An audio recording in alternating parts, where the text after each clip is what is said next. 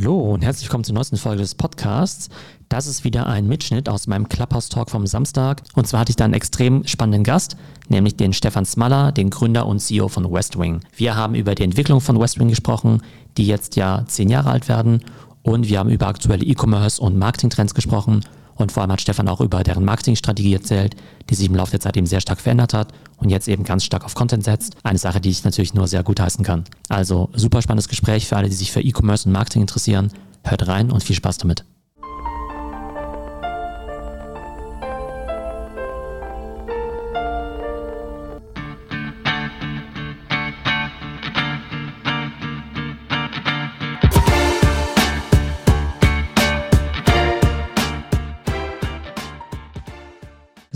Liebes Clubhouse, liebe Zuhörer, herzlich willkommen zu unserer abendlichen Session hier. Und ich freue mich ganz besonders, heute den Stefan Smaller da zu haben, den Gründer und CEO von Westwing. Westwing ist natürlich euch allen ein Begriff, aber Stefan wird heute eben viel über seine Erfahrungen bei Westwing eben erzählen, auch die Learnings, die er über die letzten fast jetzt zehn Jahre gemacht hat und natürlich uns auch Best Practices, vor allem im Bereich E-Commerce und Marketing, in die Hand geben. Also vielen Dank, Stefan. Ich weiß, du bist immer super busy. Also da, von daher vielen Dank, dass du dir heute die Zeit nimmst. Sehr gern, freue mich drauf. Genau, ich habe es ja schon gesagt. West Wing wird ja, glaube ich, dieses Jahr im April zehn Jahre alt, wenn der Wikipedia-Eintrag stimmt. Ich kann mich noch ganz gut erinnern. Ich war sogar tatsächlich, glaube ich, vor zehn Jahren bei euch im Office in der Riedlerstraße, als ihr unter zehn Mitarbeiter wart und ähm, fand es damals schon immer ganz spannend und habe es dann natürlich mal so ein bisschen aus der ja, Entfernung verfolgt. Und als ich dann in Vorbereitung auch auf unser Gespräch heute mal in die Zahlen reingeschaut habe, da bin ich echt vom äh, Hocker gefallen. Heute 1500 Mitarbeiter, in 2020. Ich weiß ja, ihr habt euren Annual Report noch nicht komplett rausgegeben, mhm. aber um die 400 Millionen Umsatz, 55 bis 65 Prozent Wachstum gegenüber 2019, ein Börsenwert von über 750 Millionen Euro, also 12x in den letzten zwölf Monaten. Und ich glaube, das war noch vor Tesla sozusagen, einer der besten Performer weltweit und nur ganz knapp hinter GameStop wahrscheinlich. Also auf jeden Fall auch eine super Performance. Wenn du das jetzt so Revue passieren lässt, war das vor zehn Jahren auch so die Vision und hättest du das Ganze so groß vorstellen können? also wir haben schon, schon gegründet, um eine große Company zu bauen. Wie genau das dann funktioniert und wie groß sie dann wird, das glaube ich, plant man nicht. Aber als wir gegründet haben, war relativ klar, dass der Markt riesengroß ist und ist ja immer noch über 100 Milliarden allein in den, in den Ländern, wo wir sind. Und wir sind äh, auch jetzt mit der sozusagen Größe über 400 Millionen Umsatz sind wir ja noch super klein. Ja, und das deshalb bin ich da schon ganz zufrieden, was wir erreicht haben, aber das ist halt längst noch nicht zu Ende, glaube ich. Jetzt sind wir so eine kleine mittelständische Company und jetzt müssen wir halt eine große Company werden. Und warst du eigentlich damals schon der Meinung, dass man in diesem ja, Möbelsegment und Home Living schon direkt durchstarten kann? Oder wusstest du damals schon, okay, das dauert noch eine Weile, bis es da auch die große Adoption gibt und dass ihr quasi auch bereit wart, da ein paar Jahre zu warten, bis es so richtig durch die Decke geht? Na, wir haben schon gedacht, dass es vielleicht ein bisschen schneller geht. Ne? Also das ist schon relativ lange hat es gedauert, bis der Markt abgehoben ist. Und äh, jetzt, wenn du anguckst, wie schnell Fashion abgehoben ist und wie viele Multimilliarden Fashion E-Commerce Players allein in Europa jetzt gibt und es gibt null äh, Multimilliarden E-Commerce Player in Europa im Home and Living Bereich. Also haben wir schon gedacht, dass es ein bisschen schneller geht, aber am Ende kannst du das ja nie vorhersagen. Ich meine, ich habe meinen meine ersten Companies, die ich gegründet habe, war 2003 meinefreunde.de, so ein, so ein Social Network. Das war noch ein bisschen vor Facebook. Da wusstest du auch niemand genau sozusagen Social Networking irgendwann kommt.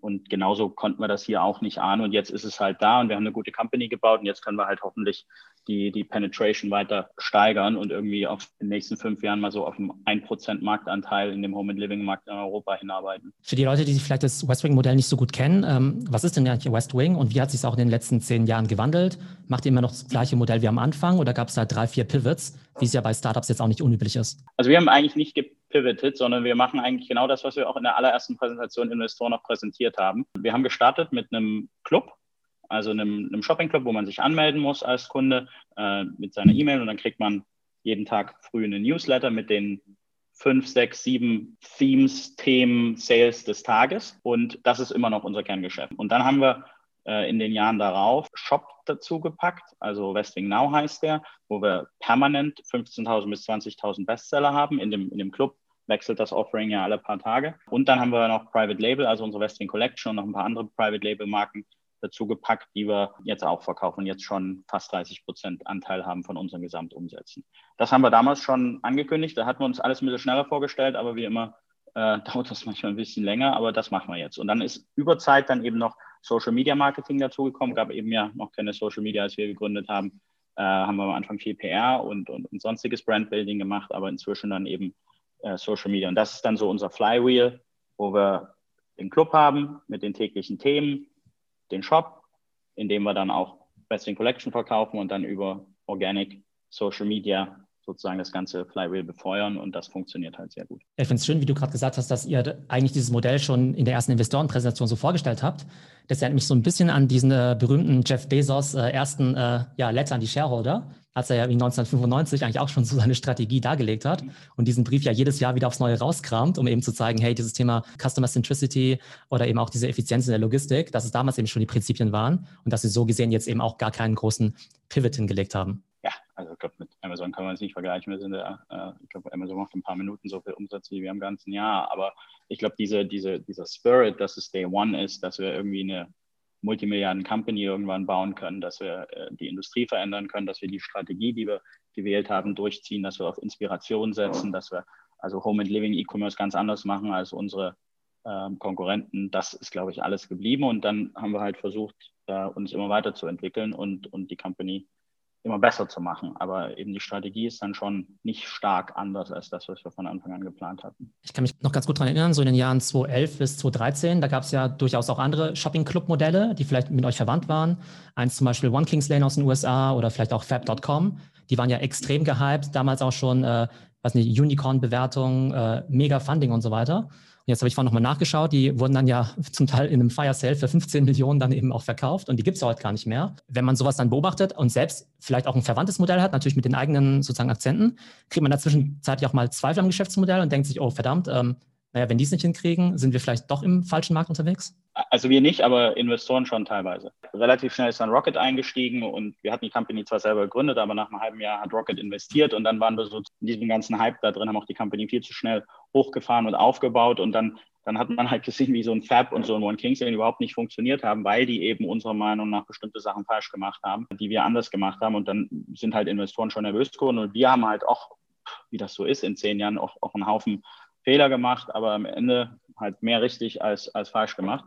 Und äh, du bist ja auch Basketballfan, ne? Also am Ende des Tages 50 Prozent der Würfe gehen halt daneben, du wirfst halt trotzdem, ja. Und jetzt haben wir am Ende, äh, oder am Ende, jetzt gerade als Zwischenfazit nach, nach zehn Jahren eine ganz ordentliche Company aufgebaut, die jetzt irgendwie äh, in diesem Jahr über 10 Prozent Adjusted EBITDA macht, also ordentlich profitabel ist und, und, recht groß ist und vor allem eben jetzt auch in der Lage ist, diesen, diesen Markt hoffentlich noch viel, viel stärker äh, mit aufzurollen. Okay, aber das heißt, die Investoren sind jetzt natürlich schon mal zumindest ein bisschen nervös geworden und ihr musstet dir weiterhin von dieser Vision überzeugen. Mhm. Klar, also das ist aber normal. Also Investoren stecken ja da nie drin, schauen sich viele Signale von außen an äh, und dann gab es da schon ein paar Diskussionen. Jetzt seid ihr ja vor allem im letzten Jahr auch extrem gewachsen, eigentlich in einem ja mhm. nicht ganz so einfachen globalen Marktumfeld, für E-Commerce vielleicht gar nicht so ungünstig. Wie wirst du das ganze Thema Corona so in den letzten zwölf Monaten für euch beurteilen? Wie habt ihr die Transition hinbekommen? Was musstet ihr umstellen? Also das war im Endeffekt innerhalb von wenigen Monaten ein krasser Verlauf. Also irgendwann, wir waren ganz gut aufgestellt, wir hatten ein schwieriges erstes Halbjahr 2019, wo der Aktienkurs ja auch ziemlich runtergegangen ist, aber die Company an sich eigentlich immer noch ordentlich, aber nicht so gut wie geplant performt hat. Dann in der zweiten Hälfte 2019 sah das eigentlich ganz gut aus, sind dann so in 2020 gegangen mit eigentlich, okay, super, jetzt ist alles gut aufgestellt, Kostenbasis da, Lager äh, funktioniert, Technik funktioniert, alles eigentlich gut. Und dann stand auch so ein Satz in, in einer unserer internen Strategiepapers, now all we need is growth. Ja, und dann kam halt Corona, dann waren wir relativ früh, haben wir das mitgekriegt, weil wir, wir haben ein Büro in China, äh, wir haben ein Büro in Mailand und da haben wir dann relativ schnell das mitbekommen, hatten aber am Anfang natürlich komplett das falsch eingeschätzt, dachten eigentlich, okay, jetzt wird es richtig schlimm. Äh, haben also erstmal äh, Hiring-Stop gemacht und so weiter, haben das Team sehr, sehr früh ins Homeoffice geschickt. Und dann haben wir gesehen, dass die Kunden dadurch, dass sie mehr zu Hause sind und dadurch, dass sie eben, wenn sie mehr zu Hause noch mehr für Heim brauchen und jetzt nichts für Reisen und nichts für Restaurants ausgeben, haben wir halt gesehen, dass sie dann äh, stark gekauft haben. Wir haben Neukundenakquisitionen, hat sich stark gesteigert. Unsere Social-Media-Kanäle sind gewachsen und dann haben wir halt ein krasses zweites Quartal gehabt, wo wir über 90 Prozent gewachsen sind. Das war dann auch eine mega Leistung vom Team, das überhaupt alles irgendwie zu stemmen. Ja, und dann hat sich das auf einem höheren Niveau so stabilisiert und Ende Q4 haben wir dann auch nochmal ein bisschen stärkeres Wachstum gesehen und jetzt schauen wir halt mal, wie dieses Jahr läuft. Aber sozusagen fürs Business war Corona schwierig. Ne? Wir sind im Homeoffice außer im Warehouse. Team muss ziemlich ranklotzen. Aber am Ende des Tages hat es irgendwie diesen Knoten zerschlagen, den, die, den der Markt halt immer hatte, wo die Leute gesagt haben, ha, Home and Living, weiß ich nie, ob ich das im E-Commerce bestellen will. Sondern das sehen wir jetzt schon. Jetzt sind wir Ende 2019 hatten wir so 900 noch was 1000 aktive Kunden. Jetzt Ende 2020 1,5 Millionen aktive Kunden. Und das ist dann schon, schon ganz ordentlich als Basis auch für dieses Jahr. Ich habe mir vorhin mal euren Annual Report reingeschaut, beziehungsweise den Quarterly Report. Und äh, klar, ihr seid natürlich umsatzmäßig stark gewachsen. Aber was ich noch beeindruckender fand, war, dass eigentlich die KPIs durch die Bank sich verbessert haben. Und das heißt, eure Contribution Margin ist ja irgendwie gestiegen von 20 auf 30 Prozent, eben weil sich einerseits eben die Cost of Sales eben stark verbessert haben, aber auch im Fulfillment, auch im Marketing seid ihr da deutlich effizienter geworden. Wie kannst du das erklären? Ja, also das sind natürlich Sachen, die wir immer gehofft hatten und die das Excel sozusagen gezeigt hatte. Aber das ist schon sehr schön zu sehen, dass wir da ein Modell aufgebaut haben, das eigentlich quer durch die PL dann funktioniert. Wir haben gesehen, dass unsere Grossmarge besser ist, weil wir für unsere äh, Supplier ein besserer Partner sind und wir über Private Label auch Pricing Power haben. Wir haben gesehen, dass in unseren Logistikkosten riesige äh, Effizienzen drin waren at Scale, weil wir eben das Lager vergrößert haben und das ordentlich aufgesetzt haben, super Prozesse haben. Wir haben dann gesehen, dass in den Fixkosten dann auch wirklich Fixkosten waren und wir das Modell, dieses Clubmodell ist ja wahnsinnig kompliziert, weil wir ja jeden Tag Tausende von neuen Produkten live gehen lassen. Da brauchst du ein riesiges Team, mehrere hundert Leute, die das nur einfach betreiben. Aber das scaled dann halt auch ordentlich. Und dann in den, in den Marketingkosten, das ist halt schön, dass wir äh, 80 Prozent unseres Marketings in Social Media machen und, und in sogenannten Content Marketing, was dann natürlich genauso skaliert, weil wenn die Leute mehr Social Media benutzen, haben wir gar nicht höhere Kosten, aber mehr Output aus den Marketingkanälen. Und nicht zuletzt ist dann unser Modell halt auch kein Networking Capital. Also wir haben effektiv kein, kein Cash gebunden in, in Lagerhaltung und das funktioniert dann halt auch sehr gut, wenn du wächst. Also halt quer durch die ganze PL inklusive Cash Generation sehr gut und haben dann äh, jetzt im letzten Jahr echt gezeigt, dass diese Target PL, haben wir das immer genannt, wenn wir irgendwann mal groß sind, dann werden wir so um die 10% plus Adjusted EBITDA machen. Das haben wir jetzt halt bewiesen. Aber das ist durchaus so ein Modell, wo man natürlich, weil es eben sehr komplex ist und weil ihr eben auch in dieses Content Marketing investiert, wo man dann eben auch eine gewisse kritische Größe erreichen muss, damit das Ganze überhaupt Spaß macht. Das war auch in den letzten zehn Jahren das Schwierigste eben, weil natürlich dann in den Diskussionen, funktioniert das Modell oder funktioniert das Modell nicht, was du am Anfang ja noch nicht weißt, diskutierst du viel, wie viel Kosten musst du, musst du haben, wenn du am Ende die Größe noch nicht hast. Ja, und dann haben wir eben immer gesagt, nee, für diesen, dieses Clubmodell, für dieses contentstarke Modell, wo wir einfach hunderte von Leuten bei uns haben, die nur Content produzieren, jeden Tag. Das brauchst du halt, sonst bleiben die Kunden nicht. Und das funktioniert ja auch. Wir machen 85 Prozent unseres Umsatzes mit Kunden, die im Schnitt 100 Mal im Jahr bei uns auf der Seite oder in den Apps sind, ja, dann zusätzlich noch in Social Media und so weiter. Da brauchst du einfach viel Content Power und das kostet halt Geld. Aber das ist halt geil jetzt zu sehen, das skaliert halt total.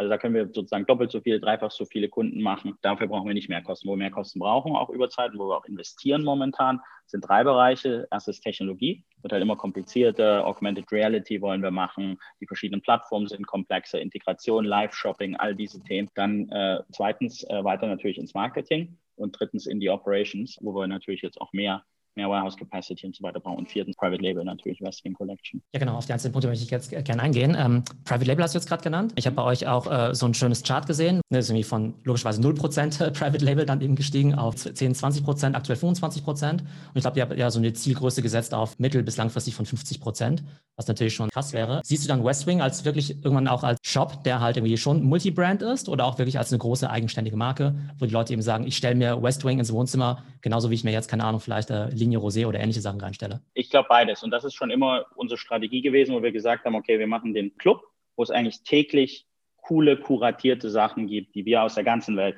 kuratieren. Also von, von ganz vielen Marken. Wir haben über 5000 Markenpartner. Das ist sozusagen engaging. Zusätzlich sind wir ja sehr kompetent sozusagen, weil wir unsere Kunden kennen. Also wir wissen genau, die kommen 100 Mal im Jahr. Wir wissen genau, was sie wollen. Wir wissen, was insgesamt da gebraucht wird. Und dann in dieser extrem fragmentierten Home and Living Branche, wo im Endeffekt selbst unsere großen Supplier super kleine Companies sind. Unser durchschnittlicher Supplier hat 15 Mitarbeiter. Ja, das sind super kleine Firmen im Schnitt. Die können dann irgendwann at scale das gar nicht mehr liefern. Das heißt, du musst dann, und wir wollen das auch, aber jetzt bloß erstmal um die Notwendigkeit überhaupt zu erklären, du musst dann auch investieren in eigene Produkte. Und das haben wir halt die letzten fünf, sechs Jahre gemacht. Und das wollen wir immer weitermachen. Und dass wir eben, deshalb 50 Prozent als Ziel, dass wir bei Westing Now und in diesem Permanent Assortment die allerbesten Produkte haben zu super Preisen, super für E-Commerce optimiert, verpackungsoptimiert, in genau den Farben, die die Kunden wollen und so weiter. Und im, im Club weiterhin eine Plattform für unsere Markenpartner bieten, wo die sich äh, unseren Kunden präsentieren können. Und dieses Flywheel, glauben wir, funktioniert. Das heißt, wir werden weder nur Private Label machen, noch werden wir irgendwann gar kein Private Label mehr machen, logischerweise. Aber das ist halt diese integrierte Strategie, die, die von außen gar nicht so einfach zu verstehen ist, aber die für uns halt extrem gut funktioniert. Aber das heißt, im Club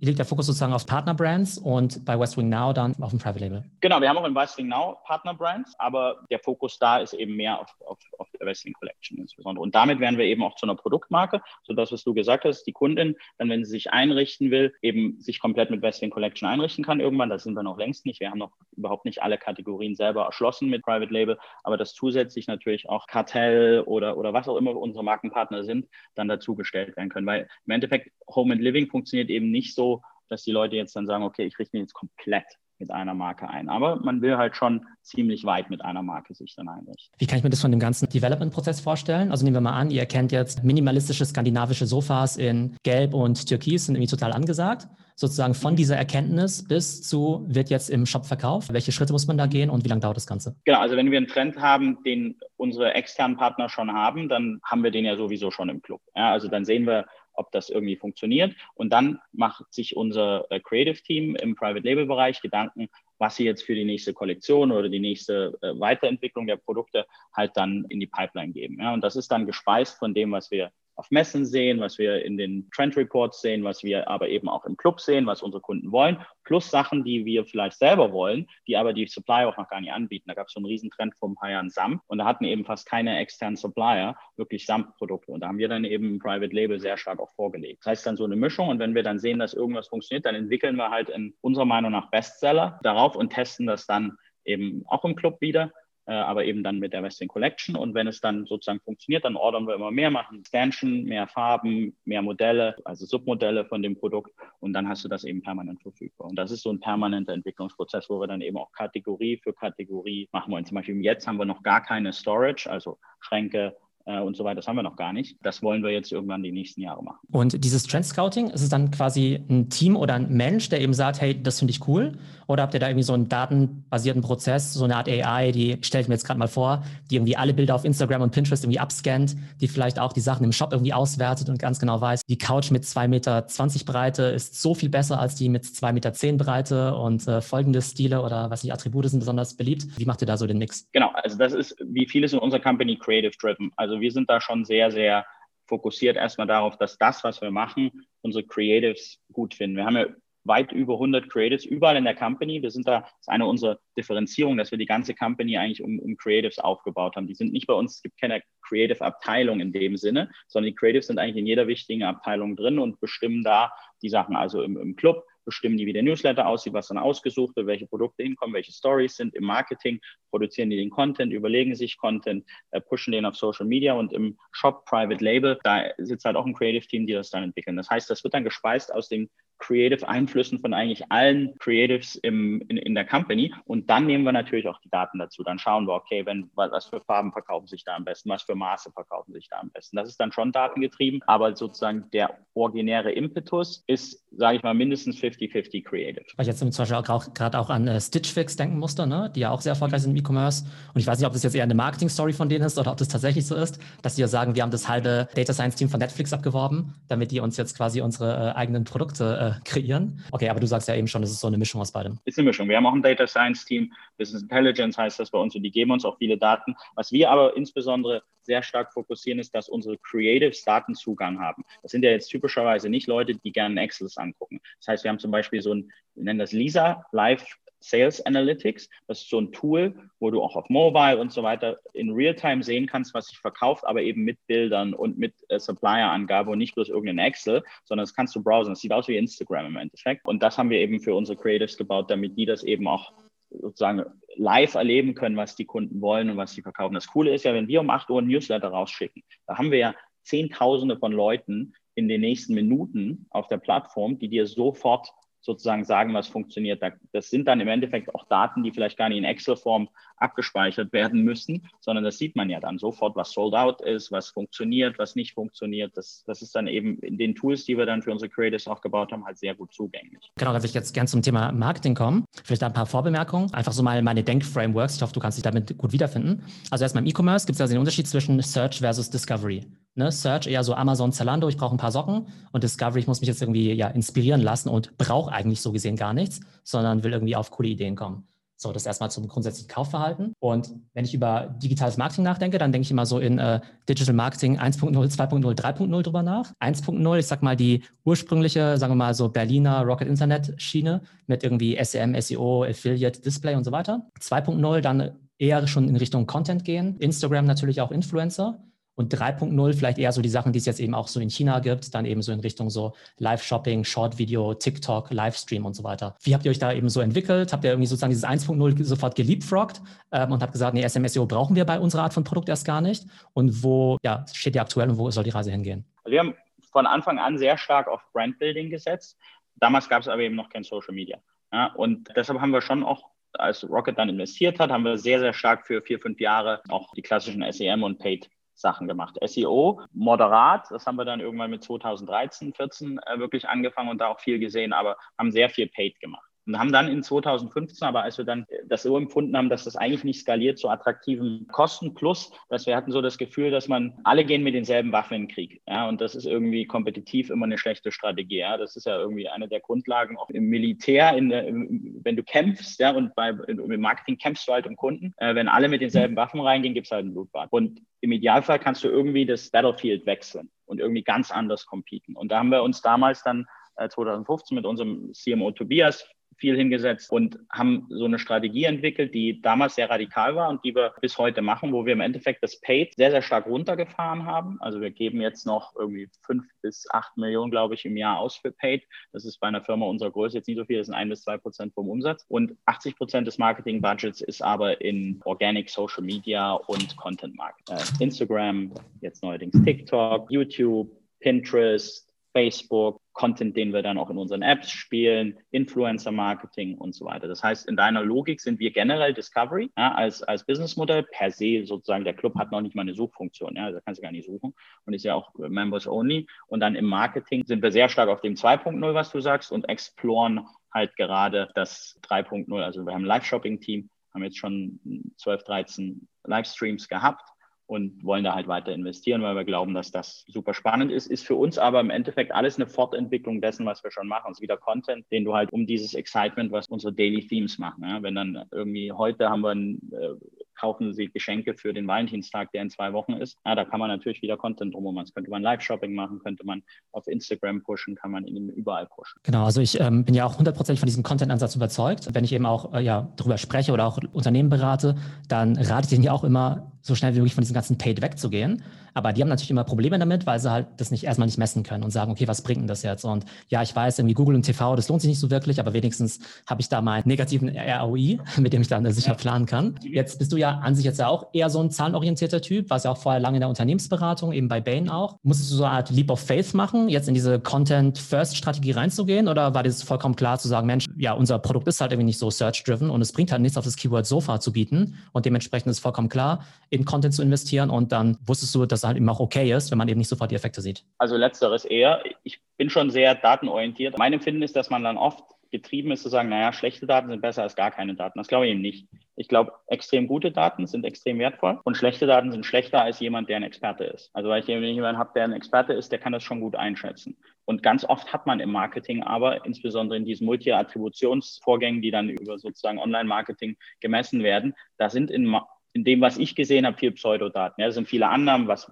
was gebe ich jetzt sozusagen dem Kanal an Prozent? Was gebe ich dem Kanal an Prozent? Da geben, sind meine Input-Faktoren, geben mir eigentlich das Ergebnis schon. Ja, und dann messe ich einfach nur noch in diesem von mir gebildeten Bucket-Logik das, was ich ja vorher schon determiniert habe. Glaube ich nicht viel dran. Das heißt, wir messen das im Endeffekt fast gar nicht. Also unser ganzes Organic Marketing wird im Output an den Kanälen spezifischen KPIs gemessen. Also bei Instagram Followers, Engagement, Reach, bei YouTube Views. Das heißt, wir haben da ein Leap of Faith gemacht. Das hat aber eben uns auch fast gegen die Wand fahren lassen weil wir eben ein bisschen länger gebraucht haben, als bis es Effekte gab. Also der Tobias und ich haben damals eben gesessen und dann haben wir gehofft, dass wir so nach einem Jahr was sehen. Und das hat aber leider anderthalb Jahre, zwei Jahre fast gedauert, bis wir es gesehen haben. Und auf dem Weg dahin, da bist du schon sehr nervös. Obwohl das klar war, dass das so funktionieren muss, sind wir schon auch ehrlich nervös geworden. Aber jetzt sind wir Gott sei Dank sozusagen in dem Bereich, wo es funktioniert. Und jetzt haben wir den Glauben, dass du immer wieder diese neuen Social-Media-Kanäle für dich erforschen musst und einen Weg finden musst, sie für dich zu nutzen. Manche funktionieren dann, so wie Instagram bei uns sehr stark. Manche schaltest du wieder ab, wie Snapchat. Äh, das haben wir nicht geschafft für uns zu nutzen, insbesondere, glaube ich, weil deren Audience auch nie über die 25 Jahre rausgekommen ist und die meisten Leute eben für Home erst später was ausgeben. Ja, und an anderen Kanälen arbeiten wir noch. Ähm, genau, was du gerade gesagt hast, dass ihr sozusagen jetzt erstmal eben das Engagement eben auch messt auf den Kanälen und vielleicht nicht unbedingt versucht, dann die Conversions zuzuschlüsseln.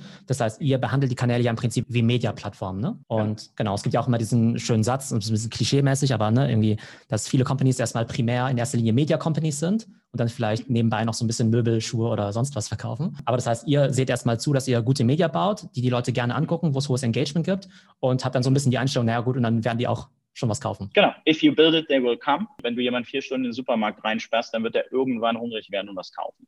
Ja, also, und das ist ja bei uns so, wenn die Kunden im Schnitt 100 Mal im Jahr kommen und im Schnitt dreimal kaufen, dann kommen sie halt 97 Mal, ohne zu kaufen. Wie mache ich diese Experience attraktiv? Das ist ja total scheiße, wenn ich in so einer conversion-optimierten Funnel-Plattform bin, 97 Mal im Jahr und mir die ganze Zeit quasi von der Webseite angebrüllt wird, ja, bitte kauf mal jetzt was und das ist noch und das. Wir versuchen eher diese gesamte Experience attraktiv zu machen. Das ist eigentlich, wir nennen es Shoppable Magazine, also dass du im Endeffekt auf die Seite kommst oder in die App bei uns inzwischen immer mehr und dann diesen Content dir anschaust. Und der Content ist immer verbunden mit Produkten. Ja? Also jetzt eben dieses äh, Valentinstag-Special, ja, da gibt's halt Geschenke für deinen männlichen Partner, für deinen weiblichen Partner, äh, noch ein paar andere Themen. Und dann wird Content darum gebaut und dann hast du halt eine gute Zeit auf der Plattform, auch wenn du nichts kaufst. Und das sorgt halt dafür, dass die Kunden sehr, sehr lange bleiben. Und das ist im Endeffekt die Basis unseres Geschäftsmodells, dass die Kunden sehr loyal sind und eben über Jahre bleiben mit uns. Also wir haben das 2013, äh, die Kunden, die da gestartet sind mit uns, die sind inzwischen im Schnitt bei über 1000 Euro Umsatz mit uns. Ja, also im Schnitt über alle die, die äh, auch wieder weggechurnt sind oder, oder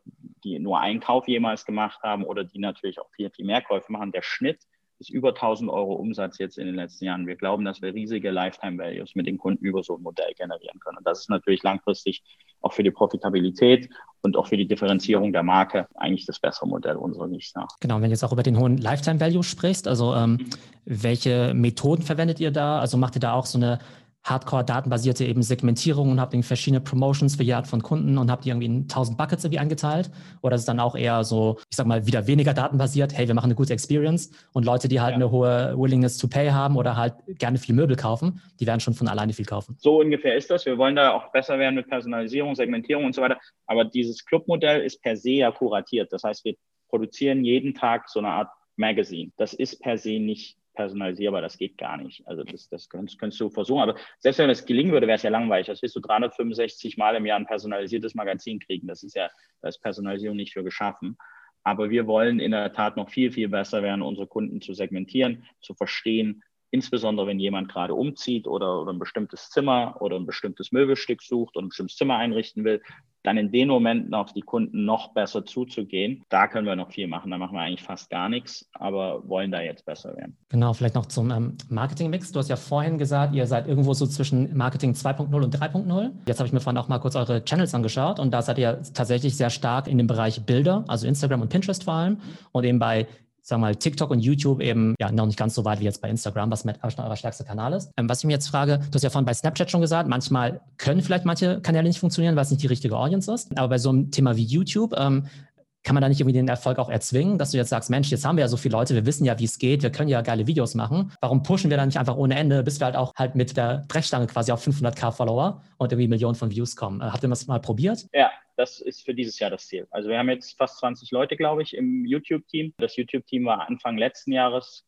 glaube ich, noch gar nicht existent und haben jetzt eigentlich ganz gut gezeigt, dass wir in Deutschland da Sachen generieren können. Wir müssen auch erstmal lernen, was dann funktioniert. Wir haben verschiedene Content-Formate ausprobiert. Ein paar funktionieren, ein paar funktionieren nicht. Jetzt skalieren wir das auch international und Ziel ist halt jetzt äh, dann, wir messen das jetzt, das Ziel in Views, 13,7 Millionen Views für dieses Jahr zu erreichen. So, also jetzt zwingen ist jetzt ein hartes Wort, aber wir investieren jetzt halt rein. YouTube haben wir sicher lange nicht sinnvoll genug angeschaut. Ja, das haben wir einfach unterschätzt. Beziehungsweise, selbst wenn wir es gewusst hätten, hätten wir auch kein Geld gehabt, da noch mehr zu machen vor dem Börsengang. Ja, aber sozusagen nach dem Börsengang hat man dann eben Geld auch für ein paar mehr Experimente und da war YouTube eins und das sieht jetzt ganz gut aus. Und wie sieht das ganze Thema TikTok? TikTok ist super spannend. TikTok ist halt im Endeffekt, ich glaube, wird viel missverstanden, wird als Social Media Plattform gesehen, ist am Ende eher eine Content Plattform. also ist eigentlich scheißegal, wie viele Leute mir followen oder zumindest nicht scheißegal, aber viel egaler als in anderen Plattformen, ist viel mehr Hit-driven. Ja, ich muss super Content produzieren, der dann durch diesen Algorithmus durchschießt. Das lernen wir gerade und da experimentieren wir. Da haben wir auch drei, vier Leute, die drauf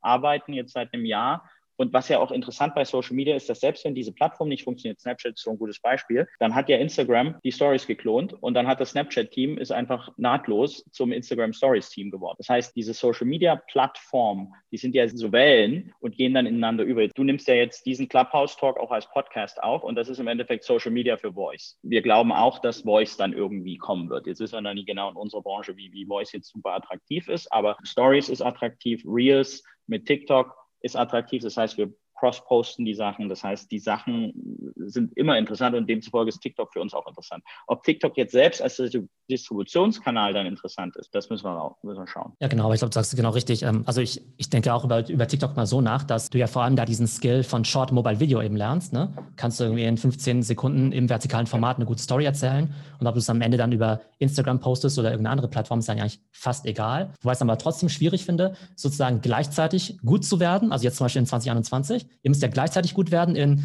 10 Minuten äh, horizontales YouTube-Video mhm. und in 15 Sekunden vertikales äh, TikTok-Video und möglicherweise auch noch im 5 Stunden äh, Livestream-Shopping-Marathon. Genau, und deshalb gibt es ja da dedizierte Teams. Also genau die sagen, wir haben ein YouTube-Team, wir haben ein TikTok-Team und wir haben ein Live-Shopping-Team. Und in die Teams wird investiert. Und zwar, wenn sozusagen wir sehen, dass, dass die Metriken, die dann wieder inhärent in der Plattform sind, jetzt nicht die Output-Metriken auf, auf Umsatzseite, sondern was in der Plattform halt sichtbar ist. Wenn das funktioniert, investieren wir dann halt mehr rein. Und deshalb ist das schon sozusagen, die sind dann in derselben Org.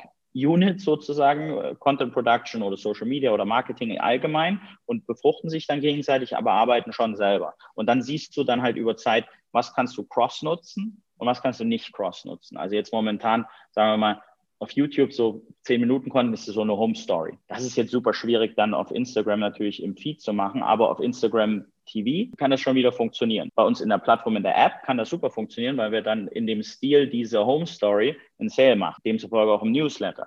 Ja, da kannst du Bilder daraus nehmen. Das kannst du dann auch auf Wrestling Now wieder cross-posten in den Looks. Da funktioniert nicht alles überall, aber du kannst ja das schon so wie so eine Tabelle, wo du dann ankreuzen kannst. Der Content, der ist dann hier, hier und hier und der Content ist halt hier, hier und hier. Dann hast du schon riesige Synergien und dann hast du noch eine zusätzliche Dimension der Matrix sind ja die Länder. Also wir sind ja in, in elf Ländern in Europa und manches funktioniert dann halt nur in Deutschland, aber manches funktioniert halt auch europaweit und dann gibt es halt die genau da auch wieder sozusagen den Hebel, wo du schauen kannst, was wo funktioniert. Genau, das heißt ja wahrscheinlich echt wie so ein Medienunternehmen wahrscheinlich so eine riesige Redaktionsplanung und einfach so einen genau. krassen genau. äh, Plan, wo wir halt. Literally eine. Redaktionsplanung. Wir haben das, es gibt eine Quartalsplanung, das sind so etliche hundert Seiten mit den ganzen Themen, die im Quartal passieren werden. Das wird zwei Monate vor dem Quartalsbeginn schon fertig gemacht. Dann gibt es einen Calendar Week Plus 8 Planning, also acht Wochen vorher wird dann genau festgelegt, was in der Woche in acht Wochen ist, damit sozusagen sowohl die Sales Teams, die Buying Teams, als auch die ganzen Content und Social Media Teams beginnen können, Influencer-Kooperationen zu machen, das Zeug zu shooten, beim Supplier äh, sozusagen Samples zu bestellen, die Shootings zu planen. Dann gibt es nochmal eine Calendar Week Plus 2 Planning, wo dann geguckt wird, was von der Calendar Week Plus 8, was da wirklich funktioniert hat. Und dann wird genau festgelegt, was an welchem Tag startet, in welcher Reihenfolge. Und dann geht es halt an dem Tag live um acht und dann geht es halt parallel live. Also wenn wir dann Day of Lamps haben, so, so einen Leuchtentag, dann geht das dann um acht, bekommt der Newsletter raus, dann sind die ganzen Produkte live, dann gibt es auf Social Media um acht äh, starten dann die ganzen Sachen. Vielleicht, wenn wir Live-Shopping hätten, würden das auch um acht starten. Und dann sind eben die ganzen Influencer für den Tag aufgesetzt und posten dann halt lampenbezogene Themen. Ja? Und das hast du dann eben noch international. Das ist dann schon ein riesiger Apparat, aber genau wie ein Medienunternehmen. Wir haben ja jetzt inzwischen, glaube ich, drei, vier Filmstudios, die wir betreiben, haben weit über 100 Leute, die Content produzieren. Genau, und da kommen wir halt wieder zu diesem Problem hin, über das wir vorhin gesprochen haben, dass einfach viele Companies einfach nicht an dieses Thema Content glauben. Also die müssen ja nicht gleich irgendwie zehn Studios aufbauen und hunderte Mitarbeiter einstellen. Aber ich kenne so viele, selbst so DAX-Unternehmen, die sagen würden, hey, ich stelle noch nicht mal eine Person für Content ein, weil ich ja bloß niemanden irgendwie auf der Payroll fix haben möchte oder jemanden, der halt irgendwie solche Filmchen macht, wo ich ja nicht weiß, wo mein Return herkommt. Die sollen alle weiter das machen, finde ich super. Wenn die das uns überlassen, ich muss die ja nie beraten. Ich finde es mega. Wenn die alle nicht dran glauben, ist auch sehr schwierig und ich glaube auch nicht, dass sie es schaffen. Insofern ist alles gut. Genau, also die wollen halt nicht den äh, Videopraktikanten einstellen, aber ohne mit der Wimper zu zucken, schreiben sie den 10-Millionen-Check an Pro7, RTL, Facebook, Google und so weiter. Also, und so wie ich die kenne, werden die es auch noch eine ganze Zeit lang weiter so machen. Jetzt hast du ja vorhin noch Influencer angesprochen. Wie wichtig sind für euch einmal natürlich die externen Influencer, aber vielleicht auch interne Influencer, wo ihr eben sagt, hey, wir haben auch selber Gesichter der Marke West Wing oder unseres Shops, mhm. die dann ja gerade in so einem Format wie Live-Shopping ja auch extrem wichtig werden, weil du da ja auch diese charismatischen Köpfe auch brauchst. Also sozusagen externe Influencer sind super wichtig. Wir haben im letzten Jahr über 800 Influencer-Kooperationen gemacht. Die tragen ja mehr Reach für uns. Ja, wir haben unseren eigenen Reach, wir haben zum Beispiel 6, noch was Millionen Follower auf Instagram in allen unseren Kanälen äh, und die Influencer leihen uns teilweise ihren Reach. Das funktioniert auch super, weil die natürlich mit uns jahrelang zusammenarbeiten. Dann haben die auch über Zeit dann auch echt viele Produkte von uns auch in ihren Apartments oder Häusern. Also das ist ein wichtiger Teil und das gibt uns halt in dem Moment Reach. Das heißt, also wir haben das mal getestet an so einem Tag Day of Lamps, deshalb sage ich das auch vor drei Jahren, haben wir mal getestet, ob wir es schaffen können, dass sozusagen wir irgendwie 10 Millionen Reach in irgendwie einer Stunde hinkriegen. Dass wir alle Influencer gebeten haben, irgendwie zwischen 10 und 11 was zu posten ja, zu uns. Und das ist dann halt cool. Das ist dann genau das, was du eben früher hattest im linearen TV, wo du, wenn du anmachst, kannst du jemanden erreichen, weil alle gucken. Ja, das hast du jetzt irgendwie nicht mehr. Aber mit Influencern kannst du das schon irgendwie schaffen, weil wenn du jetzt mit 20, 30 Influencern in Deutschland kooperierst und die alle zwischen 10 und 11 am dasselbe posten oder nicht dasselbe, aber im Sinne von ihrer eigenen Message zum selben Thema von Westwing posten, dann fühlt sich das in dem Moment schon ein bisschen an, als ob sozusagen gerade was los ist. Also du kriegst dann schon irgendwie so, so, so einen Realtime-Live-Charakter hin. Sorry, habe ich die zweite Frage vergessen? Achso, äh, eigene, eigene Gesichter. Klar haben wir natürlich die Delia schon immer gehabt, aber da haben wir auch inzwischen bei uns im Creative Team etliche Leute. Sebastian hat jetzt gerade so eine Masterclass gemacht zum Scandi-Style. Also dann haben wir ein paar Moderatoren für YouTube, wir haben für Live-Shopping mehrere Sachen probiert. Wir sind uns da noch nicht genau sicher, in welche Richtung das gehen wird, äh, weil du sagst, du brauchst jetzt charismatische Leute im Live-Shopping, die die Gesichter sind. Ich glaube, du brauchst auch viel Content-Experten, also die wirklich Bescheid wissen zu dem Produkt. Und was da die Mischung ist, das müssen wir noch rausfinden. Ähm, aber super spannend, was du gerade gesagt hast, mit dem, dass äh, vielleicht auch viele Influencer gleichzeitig über die Sachen berichten sollen. Wo ich das immer sehe, ich beobachte ja diesen äh, aus privatem Interesse diesen ganzen äh, Gadget- und Tech-Space ja immer sehr genau. Ja. Und da sieht man halt immer, also logischerweise klar bei Apple oder sowas, ne? Dann berichten halt alle äh, Leute gleichzeitig über Apple. Aber jetzt auch bei anderen Brands wie Sony zum Beispiel,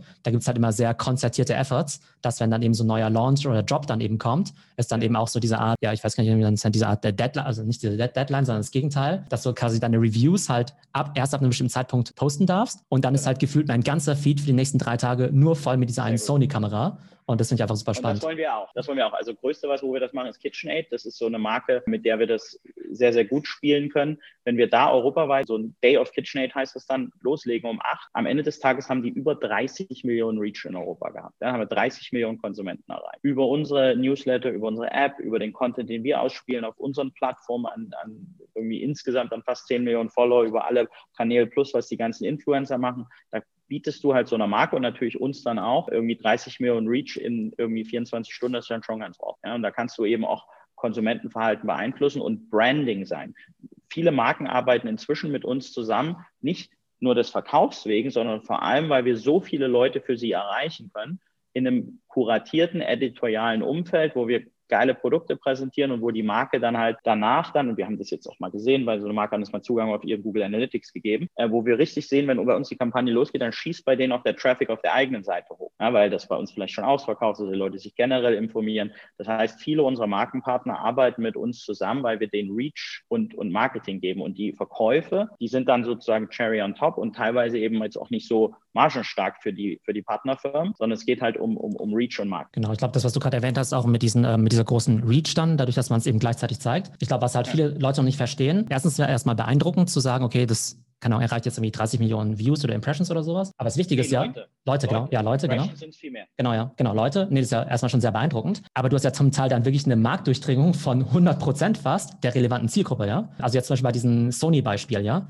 Also jeder Mensch auf YouTube, der sich halt irgendwie für Kameras interessiert, der wird in diesen zwei Tagen halt von dieser Kamera was hören. Selbst wenn du dafür erstmal nur 10 große, 20 mittelgroße und 30 Mikro-Influencer irgendwie eingespannt hast, durchdringen die halt wirklich so diese ganze Zielgruppe und das finde ich eben das Potenzial einfach riesig. In der Potenzial ist riesig, ich glaube 100 Prozent, da sind wir weit entfernt. Ne? Ja, also das, das ist schon cool, dann 30 Leute zu erreichen. Wenn man dann reinguckt, sind natürlich die in, intensiven Engagements, also das schauen wir uns dann auch noch an, die sind natürlich geringer, aber die sind trotzdem enorm. Ja, während wenn du dann, dann schaust du dir an, dann sind dann die Leute im Schnitt bei uns dann in der App fast zwei Minuten und beschäftigen sich mit der Marke KitchenAid ja, und schauen sich den Content an. Und das sind dann irgendwie über 100.000 Leute, die sich dann in so einem intensiven Engagement mit der Marke befinden. Und das kann, kann ja Stationärhandel oder selbst so ein Amazon ja auch nicht bieten. Ja, also da versuchen wir uns immer wieder diese, diese Logik Battlefield, was können wir was andere eben nicht können. Und wir können halt den Marken helfen, sich anders zu positionieren. Jetzt hast du ja gerade von der Exposure gesprochen, die ihr auch den Marken bietet.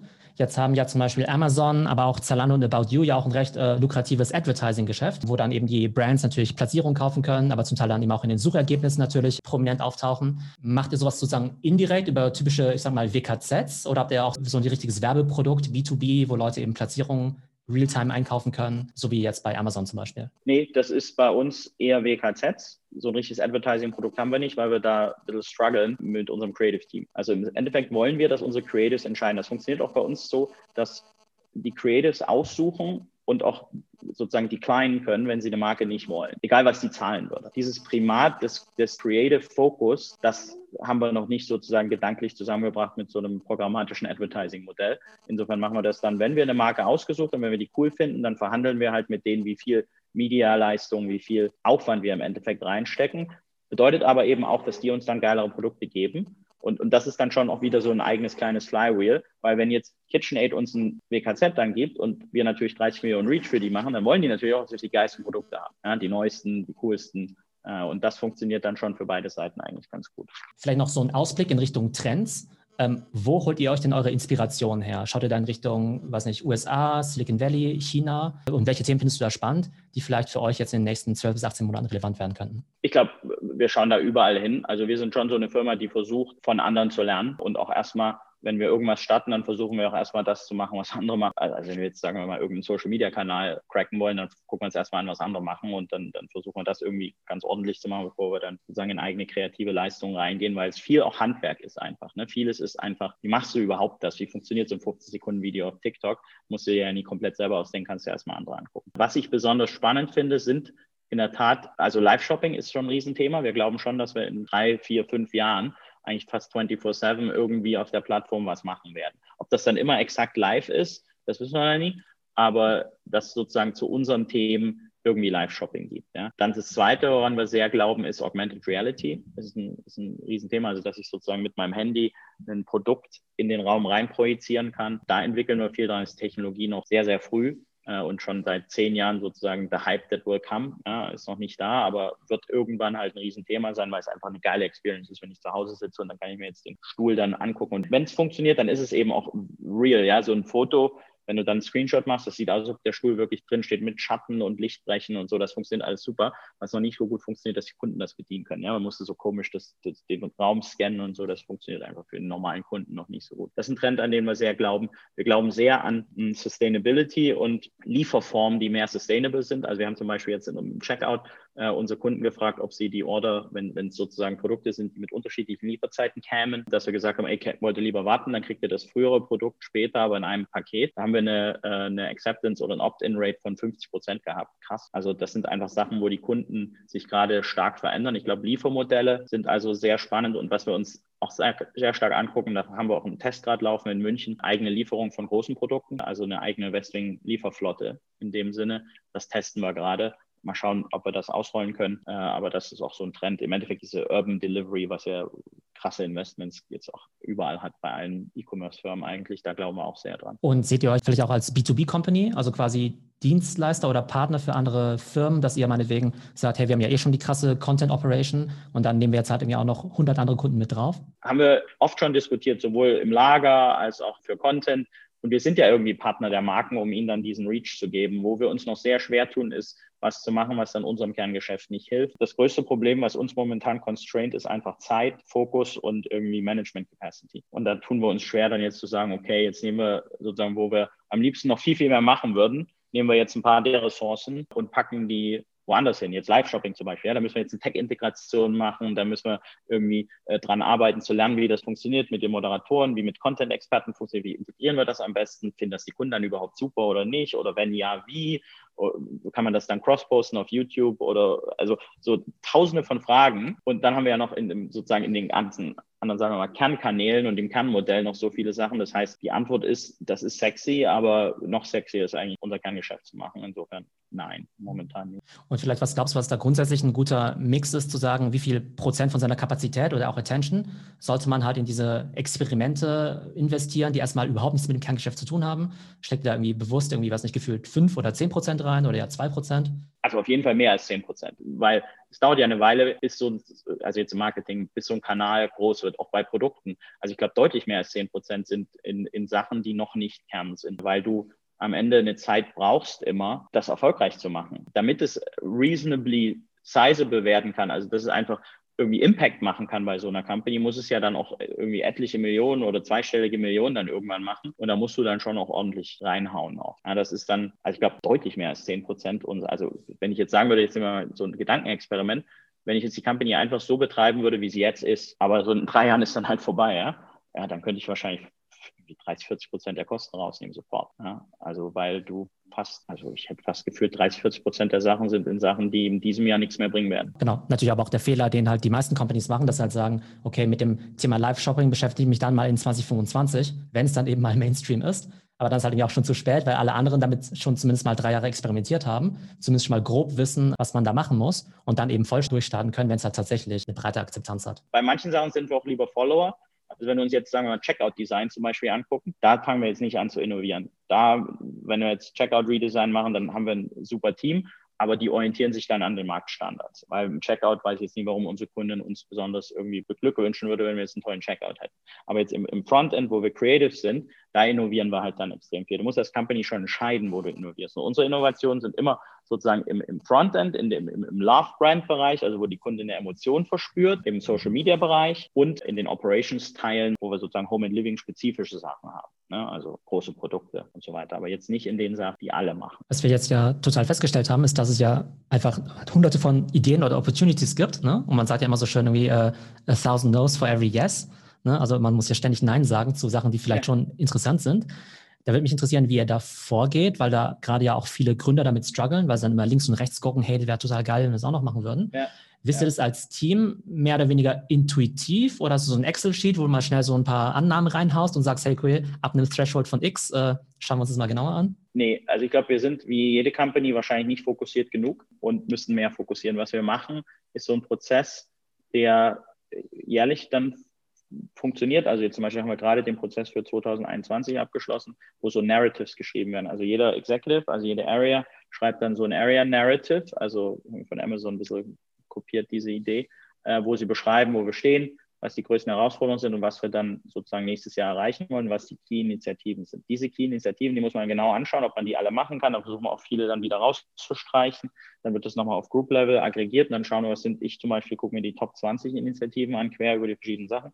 Live-Shopping ist eine der Top 20 Initiativen. Und die große Frage ist, sollten es überhaupt 20 sein oder vielleicht nur 10 oder so? Also das ist dann, gibt es keine Methodik, glaube ich, sondern das ist was, wo wir als Executive Team, als Leadership in der gesamten Company irgendwie ein Gefühl dafür kriegen müssen, was wir der Company zumuten können. Tendenziell ist es aber so, dass man wahrscheinlich weniger machen sollte. Wir haben zum Beispiel jetzt am Montag haben wir unsere Quarterly Business Review im Executive Team. Äh, das ist ein Thema, wo wir auch diskutieren, ob wir uns an Stellen noch irgendwie mehr fokussieren sollten. Da gibt es einen coolen Artikel von dem Frank Slotman, der äh, Snowflake CEO, und er hat den, der hat Amp It Up, kann ich sehr empfehlen, super Artikel. Äh, und da sagt er irgendwie, als Leader musst du eigentlich irgendwie Fokus forcen. Fokus ist immer ein Riesenthema für uns. Das habe ich nämlich gerade gefragt, auch du als CEO jetzt, wie du diese ganzen Themen halt irgendwie auch so mental eigentlich managst, weil ja einfach unheimlich viel kommt. Ne? Mir passiert es halt ständig, ich lese halt meinen Twitter-Feed irgendwie durch und dann heißt es jetzt vielleicht so, keine Ahnung, irgendwie TikTok-Explosion und dann, wie schaffst du es sozusagen, dass das dich das jetzt nicht irgendwie nachts also zu sehr auf Trab hält? Wie hast du dann auch sozusagen eine Disziplin etabliert, wo du sagst, okay, gut, das ist zwar irgendwie alles interessant, aber sorry, zero capacity dafür. Das stelle ich jetzt irgendwie auf irgendeinen Parkplatz vielleicht in irgendeinem Note-Taking-System und schau da, ja. darf da erst in sechs Monaten wieder reinschauen. Also im Endeffekt haben wir ja super Executives in jedem Bereich und die müssen im Endeffekt erstmal entscheiden. Dass ich dann Impuls setzen kann, ist klar, aber dass ich dann wirklich was irgend so eine Initiative reinpresse, das sollte schon sehr selten sein. Also es ist dann immer eine Diskussion. Und dann haben wir schon die Disziplin, also im Quartal versuchen wir erstmal gar nichts reinzunehmen. Wir haben ja OKRs, die wir quartalsweise machen. Und dann versuchen wir zumindest mal die Disziplin zu haben, dass wir in dem Quartal irgendwie halbwegs konsistent sind. Das ging während Covid natürlich nie. Das geht auch nie, wenn sich die Demand-Strukturen krass verändern oder wenn jetzt wie gerade irgendwie die Containerkapazitäten in China super gering sind, muss halt agieren, das ist ja klar. Aber jetzt neue Initiativen wie jetzt ein TikTok oder so, das würde ich jetzt nicht irgendwie einfach so per Dekret reinmachen, sondern das funktioniert dann über Diskussion und dann musst du halt einfach fokussieren und sagen, okay, können wir das jetzt noch on top machen? Da ist halt YouTube auf der Stelle geblieben. Ja? Das haben wir schon ein paar Jahre immer irgendwie wieder kurz diskutiert, aber haben gesagt, okay, müssen wir dann Ressourcen von Instagram wegnehmen, wollen wir nicht, also machen wir erstmal Instagram. Ich glaube, ich selber versuche mich da zu disziplinieren, aber jetzt haben wir zum Beispiel jetzt äh, neues Setup, wo, wo ich jetzt so ein Google Doc, wo diese Top 20 Initiativen, die wir auch wirklich entschieden haben, explizit entschieden haben, dass wir die machen und die habe ich auch an die gesamte Company im All-Ins-Meeting kommuniziert. Da gibt es Inside-Sessions dazu, die wir tapen, wo das auch kommuniziert wird. Und ich versuche mich jetzt sehr, sehr zu disziplinieren dieses Jahr, dass ich die 20 mache. Und da gibt es auch wieder sechs super wichtige und 14 andere. Und dass die sechs super wichtigen, dass ich da auch sozusagen disproportionate amount of my time draufsetze und mich sehr, sehr, sehr werde versuchen zu bemühen, in diesem Jahr keine 21. zu machen. Das wird nie gelingen. Da wird irgendwie eine 21, 22, 23 dazukommen, aber es sollten halt nie 40 werden am Ende. Aber jetzt bist du natürlich jemand, der schon sehr viel Arbeitserfahrung hat und wahrscheinlich auch sehr effizient ist. Wie trägt man das denn in so eine 1500-Mann-Organisation rein? Gerade jetzt bei einem Startup, wo die Leute vielleicht super smart sind, auch engagiert, aber vielleicht noch eher jung sind, vielleicht auch so ein bisschen unstrukturiert. Also neben den fachlichen Kenntnissen wie jetzt irgendwie SEO oder Content Creation, wie bringt man denen sozusagen bei zu arbeiten und eben nicht die ganze Zeit ja, links und rechts genau. zu schauen? Genauso, man bringt es halt bei. Wir nennen das Inside Sessions, wo ein Executive oder, oder ein Leader aus der Company eine Dreiviertelstunde, Stunde so eine Session gibt. Das wird auch getaped, wurde auch schon vor Corona getaped. Dann wird es abgeladen und da gibt es so eine Gruppe bei uns im Intranet uh, Group Training and Development, wo jetzt inzwischen schon 80 Sessions sind. How to prioritize, what is marketing, unsere Strategie 2021 und so weiter sodass du das immer wieder hast. Dann gibt es bei uns die Verpflichtung zu coachen. Also das heißt, indem du One-on-Ones machst mit deinen Leuten, mindestens alle zwei Wochen. Es gibt ein Upward-Feedback, wo die Führungskräfte anonym bewertet werden. Es gibt ein People Performance Review. Das heißt, du baust im Endeffekt so ein Management-System auf, wo du in der Company das irgendwie versuchst äh, beizubringen. Und da müssen wir halt noch, immer noch viel mehr machen. Wir müssen noch viel mehr Trainings machen eigentlich. Wir haben sehr viele junge Leader, die an vielen Stellen dann nicht gut genug trainiert sind. Das müssen, da müssen wir auf jeden Fall besser werden. Aber was wollen wir halt machen? Jetzt haben wir zum Beispiel dieses Jahr eine der Initiativen ist starkes Investment in HR. Also wir werden unser HR-Team versus dem, was wir Anfang letzten Jahres hatten, mit diesen Jahres verdoppelt haben. Äh, und Teil dessen, was wir dann zukünftig machen wollen, ist auch Training and Development. Vielleicht zum Abschluss noch eine Frage von mir, vielleicht zum Thema Motivation und auch Work-Life-Balance. Jetzt bist du ja schon echt zehn Jahre an dem Thema dran. Das ist ja in dieser deutschen Startup-Szene gar nicht so üblich, wo die Leute ja eher so die Serial-Entrepreneurs sind und auch wenn sie erfolgreich sind, ja eher so Startup-Hopping machen, äh, ne? alle drei Jahre was Neues. Und jetzt bist du seit zehn Jahren erfolgreich mit dabei, viel Arbeit. Das haben wir gehört, es gibt noch so viele andere Opportunities, die ihr machen könnt. Also das hält dich wahrscheinlich, könnte sich wahrscheinlich auch die nächsten zehn Jahre busy halten. Wie schaffst ja. du es eigentlich da, diese A, die Motivation dann eben auch zu behalten. Gerade wenn man natürlich irgendwie tolle Meilensteine wie so ein IPO eben auch schon mal geschafft hat, wo vielleicht auch viele Leute sagen würden, hey Mensch, jetzt äh, genau werde ich jetzt äh, nur noch ein Executive Chairman oder sowas. Beziehungsweise auch so das ganze Thema, die ne, Work-Life-Balance, die Energie zu halten, so halbwegs gesund leben, obwohl man vielleicht doch gefühlt, äh, was nicht, seine 80, 90 Stunden irgendwie runterreißt. War schon immer, glaube ich, so, mir macht halt Arbeit echt Spaß. Ich bin bei Bay noch weggegangen, weil ich was eigenes machen wollte. Und das kann ich ja jetzt machen. Also das heißt, ich habe irgendwie meinen Traumjob und habe bisher da aufgrund der Opportunities, die wir da haben, eigentlich immer mehr gesehen. Und das Zweite, was ja echt cool ist, wir haben ja jetzt halt Kohle. Ja, also die ersten Jahre, wenn du da immer so von einer Fastpleite zur nächsten juckelst und eigentlich um jedes Budget irgendwie krass kämpfen musst und trotzdem relativ klein bist, Frage ist, baust du jemals eine Firma, die wirklich profitabel ist und, und, und cool und, und Impact hat in der, in der Welt? Das haben wir jetzt ja irgendwie schon geschafft. Jetzt können wir echt investieren und das macht halt viel Spaß zusätzlich dann irgendwie ein Team, was gut funktioniert. Dann habe ich aber auch in meine eigene Work-Life-Balance investiert. Also ich hatte bis vor zwei Jahren, nee, bis vor drei Jahren noch keine Assistentin. Äh, jetzt habe ich eine. Ich hatte noch nicht mal ein Desk bis vor dreieinhalb Jahren, also habe mich immer irgendwo in der Firma hingesetzt. Ich habe mir einen Hund gekauft vor dreieinhalb Jahren, was ich immer machen wollte. Habe irgendwie einen Personal Trainer, der versucht, mir in den Arsch zu treten. Also das heißt, ich versuche sozusagen das Leben etwas balancierter zu gestalten, aber ich selber glaube jetzt nicht so an Work-Life-Balance für mich, sondern eher so Work-Life-Integration. Mir macht halt Arbeit Spaß und dann arbeite ich halt zu Zeiten, wo andere vielleicht nicht arbeiten, aber dann kann ich mir auch mal rausnehmen, dann einfach im Mittag irgendwie eine Stunde mit meinem Hund rauszugehen oder in meinem Conference Room habe ich ein Sofa und dann haue ich mich mal mittags irgendwie eine halbe Stunde für einen Mittagsschlaf. Also das funktioniert weiter, ich bin weiter krass motiviert. Wie lange ich das noch mache, kann mir das auch vorstellen, das noch ein, zwei Jahrzehnte zu machen, aber who knows, ja, vielleicht in zwei Jahren, drei Jahren, vier Jahren, fünf Jahren sehe ich es dann anders. Also da aber macht mega Spaß und, und, wir schaffen ja auch was ordentliches. Mit, arbeite super gern mit dem Team zusammen. Genau, Work-Life-Integration eigentlich ein schönes Wort, ähm, das idealerweise ist ja so ein bisschen ineinander überfließt. Klar sollte das dann. Für mich zumindest. Ja, Manche ja. brauchen das ja, dass sie irgendwie sagen, okay, nee, jetzt vorbei. Für mich ist das, ich finde das genau richtig. Ich, auch im, wenn ich jetzt im Urlaub bin, dann mache ich trotzdem meine drei, vier Stunden Arbeit früh und, und mache die E-Mails und so und bin ja mein Herzblut irgendwie dabei. Da keinen Bock, dann nach zwei Wochen zurückzukommen zu 4000 E-Mails und irgendwie 17 Fragen, die ich nie beantwortet habe und in der Firma irgendwie macht es mir ja Spaß, dann dabei zu sein. Ne? Und vielleicht noch Career Advice, vielleicht auch für die ähm, ja, Zuhörer, die vielleicht noch am Anfang der Karriere stehen. Du hast ja Startup gemacht, dann recht lang Unternehmensberatung. Das war ja zumindest vor ja, ich sag mal, zehn Jahren noch so ein, ne, nicht der Klassiker, aber es war ja schon immer so, ne, es ist eine gute Schule, eröffnet einem viele Opportunities und dann kann man halt immer noch coole Sachen machen, wie du jetzt, dann eben vielleicht schon gleich mit einem gut gefundeten Startup vielleicht auch äh, schon zu starten. Was würdest du denn heute einem 25-Jährigen raten, der sozusagen mal in beide Richtungen talentiert ist, in beide Richtungen cool was machen könnte, sollte der dann zuerst McKinsey Bain machen oder dann direkt mit einer Gründung durchstarten? Wenn man schon weiß, was man will, glaube ich, dann kann man ruhig irgendwie zumindest in ein Startup-nahes Umfeld gehen. Ich bin damals auch zu Bain gegangen, weil bei mir haben die Sachen am Anfang halt nicht funktioniert. Ich war halt auch irgendwie sehr früh im E-Commerce. Also die Märkte waren damals super klein und da dachte ich dann 2004 so, fuck ja, yeah, yeah, ist jetzt irgendwie ein Ding in Sand gesetzt, beim anderen wurde dabei was hat auch nicht funktioniert.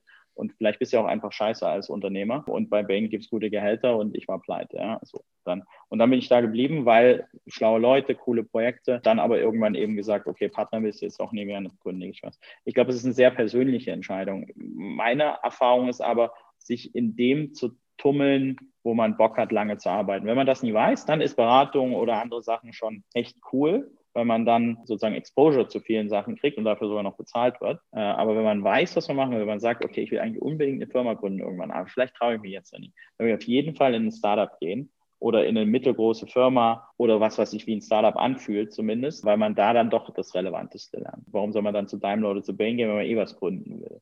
Wenn man aber noch nicht sicher ist, dann ausprobieren. Das würde ich raten. Also viel mehr sozusagen, was will man eigentlich machen? Und wenn man das noch nie hat, dann einfach das machen, was, was, was zu einem Spaß macht. Ich glaube, habt bei Westwing ja auch diese Art Entry-Level-Position, ich glaube Venture Developer oder Business Development.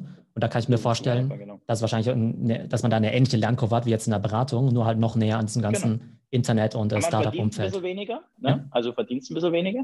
Ähm, aber du lernst, glaube ich, mehr und du kriegst vor allem sozusagen, wenn du das ist, also jetzt sagen wir mal, die, die, die Kollegin, die jetzt YouTube da entwickelt hat, die hat jetzt halt ein großes Team und du kriegst halt, wenn, wenn das funktioniert, was du machst, ja, dann hast du natürlich ein Growth-Potenzial, was also in anderen Companies nicht kommt. Insofern, klar, Westwing ist auf jeden Fall eine Option. www.westwing.de-jobs ähm, haben wir da einen Haufen Sachen. Kann ich immer empfehlen. Aber ich glaube, Formeln gibt es nicht mehr. Die Welt heutzutage ist ja auch so viel weniger rigide als sie da vielleicht noch vor 20 Jahren war. Da kann man ja alles Mögliche jetzt machen und auch wechseln und gucken. Ich bin jetzt nicht so ein Follow Your Passion Person, ja, weil ich glaube schon, also am Ende monetizable Passion ist dann doch nochmal ein bisschen besser, weil also meine Passion ist Basketball, also und deine ja glaube ich auch. Aber ich bin zum Beispiel absolut unterdurchschnittlicher, möchte fast sagen, bescheidener, beschissener Basketballspieler.